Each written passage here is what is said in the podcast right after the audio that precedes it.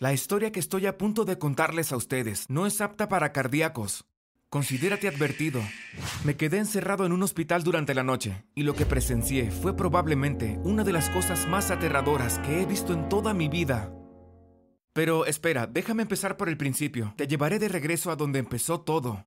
Pero antes de hacerlo, dale me gusta a este video y suscríbete al canal. También asegúrate de darle a la campana de notificación para que no te pierdas más historias espeluznantes. Ahora, volvamos a la historia. Yo era enfermero en el hospital local de mi ciudad. Siempre quise trabajar en medicina y desde que era adolescente siempre he estado trabajando para convertirme en enfermero. Simplemente me encanta. Amo ayudar a la gente. Amo la emoción de salvarle la vida a alguien. Incluso si solo soy un enfermero, no un médico, mi trabajo es igual de importante. Pero las horas en el hospital fueron bastante duras. Apenas tuve tiempo para pasarlo con mis amigos. Pero pensé que valía la pena considerando que podía ser un trabajo que amaba. Como sea, estaba en mi segundo año de enfermería cuando sucedió. Esa noche, la noche que lo cambió todo. Era un jueves por la noche. Mi turno en el hospital terminó alrededor de las 7 de la noche.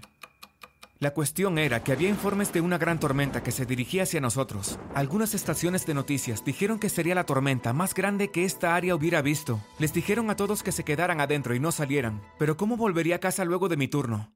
No tenía otra opción a menos que me arriesgara. Tenía que pasar la noche en el hospital. El hospital en el que trabajaba era muy pequeño, solo había 20 empleados en total y algunos pacientes se quedaban a pasar la noche. La verdad pensé que iba a ser un turno de noche bastante fácil, pero estaba muy lejos de serlo. Cuando se puso el sol pudimos ver la tormenta que se acercaba por el horizonte. Era enorme y parecía que tenían razón. Era una de las tormentas más grandes que jamás había visto. Estaba un poco asustado, pero confiaba en que estábamos seguros en el hospital, así que no me preocupé demasiado. Colocamos sacos de arena contra las puertas y ventanas en caso de que el agua de lluvia inundara el edificio. E incluso bloqueamos las ventanas con cinta adhesiva. Supuestamente los vientos podrían ser tan fuertes que podrían romper los vidrios. Estaba a punto de cerrar y bloquear la entrada principal por la tormenta. Pero luego escuché un ruido adelante que me clavó en el lugar. Era un grito. Un grito agudo y doloroso. Y venía de una niña pequeña. Miré hacia adelante y la vi sentada en una silla de ruedas. Curiosamente sus brazos estaban atados a los lados de la silla de ruedas. No parecía herida. Parecía físicamente sana. Pero ese grito solo decía una cosa. Ella estaba sufriendo. Mi entrenamiento entró en juego y ayudé a la pareja que asumí que eran sus padres a ingresarla en el hospital. Agarré la silla de ruedas y llevé a la niña a una habitación separada. Le pregunté a los padres qué había sucedido, pero todo lo que dijeron fue que ella había perdido la cabeza. ¿Qué quieren decir con eso? pregunté. Su madre estaba llorando. La verdad no lo sé. Se volvió completamente loca. Al principio comenzó a actuar diferente y luego comenzó a ponerse violenta. Tuvimos que atarla. Mira esto. Se echó hacia atrás la manga para revelar una marca de mordisco en su brazo. Me quedé impactado. ¿Cómo podía una niña hacerle eso a su propia madre? No te preocupes, vamos a cuidarla muy bien, dije, pero estaba totalmente confundido. Probablemente no se trataba de una enfermedad ni nada que pudiera tratar con medicamentos. Quizá era una enfermedad mental. Esa no era mi especialidad. Y era demasiado tarde para pedirles que se fueran y buscaran un psiquiatra. La tormenta había empeorado y ahora era demasiado peligroso salir afuera. Decidí que era mejor si pasaban la noche aquí, así que ayudé a la niña a ponerla en la cama. Sus padres me aconsejaron que le atara las muñecas, así que lo hice. Y le ayudé a sentirse cómoda. La chica todavía estaba agitada y, sinceramente, me asustó un poco. Intenté conversar con ella, pero estaba totalmente loca. ¿Cuál es tu nombre? le pregunté. Entonces ella comenzó a hacer ruidos extraños de animales e incluso comenzó a cantar en algún momento. Dime cómo te sientes. ¿Puedes decirme qué te pasa? Pregunté de nuevo. La chica empezó a botar espuma por la boca. Ahora esto se estaba saliendo de control. Les pedí a los padres que se fueran y llamé al médico jefe para que echara un vistazo. La doctora Madison entró. Es una persona bastante religiosa y siempre lleva una cruz alrededor del cuello todos los días. Ahora, cuando entró en la habitación, miró a la niña y se dio la vuelta. Estaba sorprendido. ¿Que le tenía miedo a la niña? ¿De qué podría tener miedo? Fui a buscar a la doctora Madison y la encontré en la vuelta de la esquina, respirando profundamente y temblando. ¿Qué es lo que pasa, doctora? Pregunté preocupado. Esa niña. Susurró ella. Ella... creo que está poseída. Creo que no te escuché muy bien. ¿Poseída? ¿De qué diablos estás hablando? La doctora Madison se volteó hacia mí y sus ojos estaban muy abiertos por el miedo. ¿No puedes verlo? ¿No puedes ver el demonio que tiene dentro?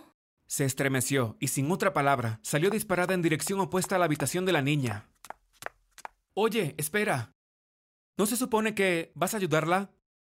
Pero la doctora simplemente me ignoró, así que suspiré y regresé a la habitación.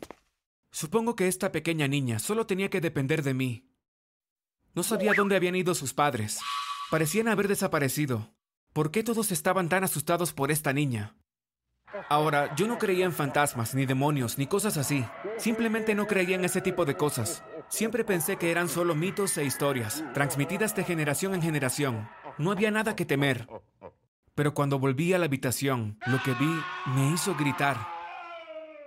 La niña estaba sentada erguida en la cama, mirándome, excepto que su cuerpo estaba de espaldas a mí y su cabeza estaba volteada. Ella me miraba fijamente en un ángulo imposible. Era como si fuera un búho. Luego de repente comenzó a gritar fuerte y se revolvió en su cama. Me apresuré a ayudar y logré contenerla de nuevo. Esta vez le até las manos y los pies. Sus padres tenían razón. Ella era realmente violenta. Era mejor así. Podría terminar lastimando a otra persona o incluso lastimándose a sí misma. Puse una silla junto a su cama y decidí que era mejor esperar a su lado toda la noche por si pasaba algo más. Hasta ahora había permanecido callada. Tenía los ojos cerrados, pero la piel le chorreaba sudor. Bostecé. Eran las nueve en punto. Me había levantado a las seis de la mañana. Me dejé llevar y finalmente me quedé dormido. Cuando me desperté, la habitación estaba vacía. Entonces escuché un golpe fuerte. Casi salté fuera de mi cuerpo. Estaba tan sorprendido. ¿Dónde estaba la niña? Su cama estaba completamente vacía. Eso era imposible. No había forma de que ella pudiera haber salido de esas ataduras. Entonces, quizás sus padres se la llevaron, pero lo dudaba mucho. Decidí investigar el sonido. Afuera en el pasillo, todas las luces estaban apagadas. Eso era extraño. Teníamos un generador de respaldo, pero tal vez la tormenta había cortado todos nuestros suministros de electricidad. Eso no era bueno para los pacientes. Alguien tenía que intentar arreglar eso. Miré a mi alrededor, pero me sorprendió ver que no había nadie a la vista. Ni una sola persona. La oscuridad me rodeó por todos lados. Sentí un escalofrío recorrer mi espalda. Esto era realmente espeluznante. De repente un trueno retumbó en el exterior y salté. Me di la vuelta para mirar por la ventana, y fue entonces cuando la vi, la niña pequeña. Ella solo estaba parada allí. No pude ver su rostro, pero se movía lentamente. Ella estaba sola. Oye niña, ¿estás bien? Pregunté nerviosamente. La niña me miró. Tragué saliva. Sus ojos estaban tan vacíos. Era como si caminara dormida. Suspiré de alivio. Tal vez era sonámbula nada más. Fui a buscarla para llevarla de regreso a la cama, pero de repente gruñó y salió corriendo por el pasillo. Escuché un estallido y un grito fuerte y agudo. ¿Qué está pasando? Doblé la esquina y lo que vi fue posiblemente la cosa más aterradora que había visto en toda mi vida. La niña estaba parada allí, mirándome, y la sangre brotaba de sus ojos y de su boca. La sangre se acumuló en nuestros pies y empapó mis zapatos. Yo grité de terror. Este era el tipo de cosas que veías en las películas de terror, no en la vida real. Sin dudarlo me di la vuelta y corrí tan lejos como pude. Corrí muy rápido e intenté llegar a la puerta de entrada, no me importaba si la tormenta era peligrosa. Prefería arriesgarme a eso que seguir aquí con esta niña. Pero cuando llegué a las puertas, estaban cerradas. Sacudí las manijas, pero no se movieron. Estaba atrapado. Miré detrás de mí y allí estaba la niña de nuevo. Ella corría directamente hacia mí. Grité de nuevo y luego saltó sobre mí. Y de repente me desperté. Mi corazón latía como loco. Pero miré a mi alrededor en la habitación y todo parecía normal. Había electricidad, era de día, todo estaba en silencio, y allí estaba la niña, durmiendo plácidamente en su cama. La niña estaba bien, se veía normal, debe haber sido un sueño, pero me había parecido tan real. Me reí nerviosamente por pensar que una niña pequeña pudiera hacer algo así. Todo había sido un sueño, los demonios no eran reales, los fantasmas no eran reales, la doctora Madison solo estaba paranoica. Esta chica no estaba poseída, Probablemente solo tenía algún tipo de enfermedad mental. Sus padres regresarán pronto, se irán y podría olvidar que todo esto sucedió. Pronto llegaron sus padres, me agradecieron por cuidarla.